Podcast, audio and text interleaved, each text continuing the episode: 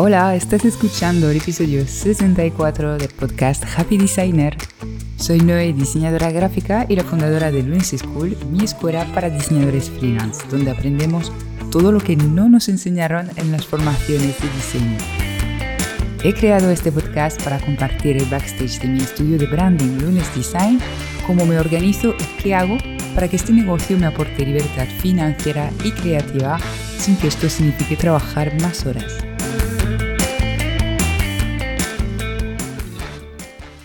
Bueno, estamos empezando el 2023. O sea, bueno, a ver, el mes de enero está a punto de acabar. Realmente este mes pasa volando siempre, pero es que cuesta mucho arrancar después de las fiestas, ¿no? El caso es que en este momento del año tenemos la intención normalmente de mejorar algunas cosas y tener una mejor organización suele ser algo que los diseñadores freelance desean. Por si no lo sabes y no me conoces muy bien, me presento, me llamo Noé y soy una flipada de la organización. La verdad que me recreo bastante en los Excel, los planners y siempre una manera de optimizar mi tiempo. Más que nada porque me gusta tener mucho tiempo libre para hacer otras cosas que trabajar. Así que si tu objetivo 2023 es mejorar algo en este aspecto, puedes hacerme caso porque yo he probado muchas, muchísimas cosas y he puesto a punto una metodología organizada perfectamente compatible con la creatividad. Y en este episodio te voy a contar cómo organizo mi semana y cómo puedes planificar la tuya en tu estudio de diseño. Vamos al lío. Bueno, suelo recibir un montón de preguntas sobre el tema de la productividad, cuántas horas trabajo, cómo me organizo, sobre todo a la hora de ser constante con mi marketing o a la hora de mejorar mi negocio mientras sigo trabajando para mis clientes. Porque creo que mm, algo que hemos vivido todos es tener poco trabajo al principio y tener todo bajo control y en cuanto entran más proyectos y más clientes, pues trabajar en nuestro negocio y nuestro marketing es lo que dejamos por último. Por lo que me comentáis desde fuera, parece que lo estoy haciendo fenomenal. Y bueno, más allá de las apariencias, a mí me gustaría decirte con total transparencia que del otro lado de la pantalla pues yo no tengo la sensación de estar haciendo la mitad de lo que debería e incluso hay fases en las cuales todo, todo, absolutamente todo se me va de las manos, ¿vale? Pero como siempre digo, tener una buena estructura y rutinas de productividad permite que, incluso en momentos en los cuales pierdo esta constancia o la estructura, pues es mucho más fácil volver a ella rápidamente. Estos momentos no se me alargan más de la cuenta. Y eso es lo primero que te comparto, ¿vale? Planifico mi semana al detalle, parece obvio por el título del episodio, pero la metodología es esa, planificar la semana al detalle. Yo tengo como una plantilla de planificación semanal, ¿vale? Que es como mi semana ideal y la voy ajustando según lo que toque hacer cada semana. Este trabajo de planificación lo suelo hacer los viernes si todavía tengo ganas, porque a veces me pasa que a última hora del viernes pues ya quiero cerrar porque ya no puedo más. Y si es el caso, pues dejo para el lunes a primera hora este momento de planificación. Hay quien le gusta hacer esto el domingo por la tarde, ¿vale? Por si lo quieres probar, te lo digo. A mí no me gusta para nada pensar en el trabajo en fin de semana, por mucho que me encante mi trabajo, mi emprendimiento, mm, no, el domingo imposible, no quiero pensar en ello pero a cada uno le va lo suyo. Bueno, entonces, para hacerlo, uso Google Calendar. Es lo que me resulta a mí más cómodo. Ah, y te dejo un súper consejo, al menos algo que a mí me, me flipó cuando, cuando me enteré. Si los colores por defecto de Google Calendar te hacen sangrar tus ojitos de diseñador, hay un truco y está en crear varios calendarios en tu agenda. Verás, hay una opción que pone otros calendarios, pues aquí vas creando un calendario distinto para cada temática de tu agenda. Por ejemplo, yo tengo ah, personal, clientes, marketing, administración, bueno, y algunos más. A cada uno de estos calendarios le asignas un color que te guste y no uno de estos colores chillón que lleva por defecto Google Calendar. Y ahí verás como tu agenda Google Calendar mola mucho más, es mucho más bonita y quieras que no, esto a mí me ha motivado a usarlo mucho más. Bien, entonces uso calendar básicamente porque siempre lo tengo a mano, en mi móvil, en el escritorio, cuando estoy en el estudio, se comparte fácilmente, puedes crear una plantilla y repetirla automáticamente cada semana y eh, puedes cambiar las cosas sin tener que tachar, cosa que a mí me gusta muchísimo. Pero oye, si a ti te mola eh, la agenda en papel, adelante, la cuestión es planificar tus tareas al detalle cada semana. Bueno, pues eso, la segunda cosa es planificar el trabajo para clientes y el trabajo para tu propio negocio. A ver, no sé cuántos episodios llevo mencionando esto, pero es que es tan importante, ¿vale? La mitad de tu horario va para tu negocio. Me da igual si sigues trabajando por cuenta ajena y te quedan solo tres horas para trabajar en tu propio negocio por la tarde, ¿vale? De estas tres horas hay una y media que va para tus clientes y una hora y media que va para tu negocio. Para tu negocio, ¿qué es esto? Pues es tiempo que dedicas a tu marketing, las gestiones en tu negocio, la administración, a pulir procesos de trabajo, a formarte, sobre todo a hacer marketing. ¿eh? Pero bueno, todas estas cosas nunca son muy urgentes y por lo tanto solemos dejarlas por último. Pero realmente son unas cosas importantes, las cosas que van a hacer que dentro de un año tu negocio esté en otro lugar y puedas captar mejores clientes, de forma recurrente. Y ojo, es importante tener un plan para decidir qué tarea toca cada día, sobre todo las de tu negocio.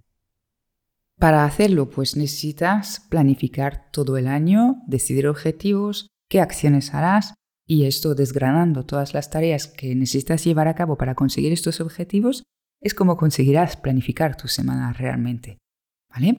Hace poco llevé a cabo un workshop precisamente dedicado a esto, a diseñar tu 2023 y ahora pues he puesto a la venta la grabación del workshop con todos sus materiales. Se trata de un workshop de tres horas con explicaciones y tiempo para hacer los ejercicios. Así, cuando acabes el workshop, pues habrás concretado tu visión para el 2023, habrás creado tu calendario de ventas, algo que es súper importante a la hora de tomar las riendas de tu facturación, y habrás planificado tus proyectos y acciones para el 2023, siempre cuidando de tu energía creativa. La verdad es que el workshop ha ido genial y los asistentes han quedado súper motivados e inspirados para el 2023 y fue por esto que he decidido pues básicamente poner a la venta la grabación y los materiales para que puedas hacerlo a tu ritmo, porque es verdad que hay gente que no podía apuntarse por el día que era, que no le venía bien, etc. Así que bueno, si te suena bien, estás a tiempo, ¿vale? es más bien ahora o nunca, porque ahora a finales de enero es el momento de dejar organizado el año. Yo te dejo el enlace con la info en la descripción del podcast y en mi web lunesischool.com y ya decides si es para ti. Seguimos con la planificación de la semana. Como te decía, yo planifico mi tiempo por bloques. Los bloques de tiempo son mínimo media hora, ¿vale? Por ejemplo, mi bloque de tiempo para contestar emails y comentarios en las redes es de media hora y máximo dos horas. Esos son los bloques de creación un poquito más enfocada. Más de dos horas me parece que es una pérdida de tiempo. Yo lo bloqueo así en mi agenda para organizarme, pero luego dentro de un bloque de dos horas hago descansos, por supuesto. Ya mencioné que soy muy fan de la técnica Pomodoro que se ha vuelto para mí imprescindible a la hora de cuidar mi salud, descansando un poquito más a menudo. Mi espalda, mi brazo, me va mejor para la concentración y el foco, por supuesto, pero también para el cuerpo. Mi metodología para organizar los bloques de tiempo es la siguiente.